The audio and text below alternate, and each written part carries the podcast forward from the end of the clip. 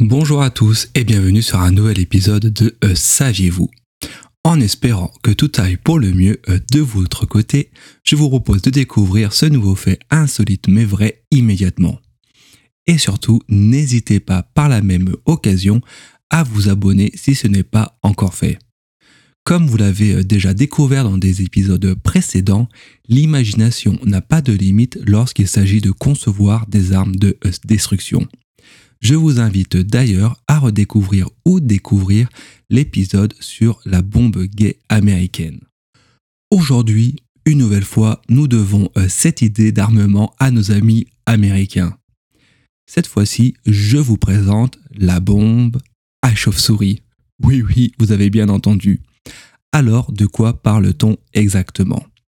Cette arme expérimentale fut euh, développée dans la Seconde Guerre mondiale les bombes étaient euh, constituées d'un réservoir contenant de nombreux euh, compartiments. Chacun de ces euh, compartiments contenant à leur tour une chauffe-souris équipée d'une bombe incendiaire reliée à un système de déclenchement à retardement. L'idée était donc de lancer l'ogive contenant les mammifères volants, puis de ralentir sa chute grâce à un parachute. Une trappe s'ouvrait alors permettant alors aux chiroptères de s'envoler et de se poser un peu partout. Ainsi, confortablement installées, les bombes incendiaires qu'elles portaient se déclenchaient, provoquant ainsi des incendies. Et oui, incroyable mais vrai.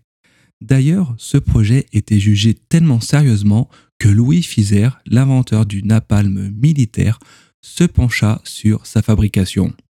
Finalement, ce projet fut abandonné en 1944 car jugé pas assez avancé pour une utilisation avant la mi-1945. Et de plus, la bombe atomique développée en parallèle était bien plus prometteuse.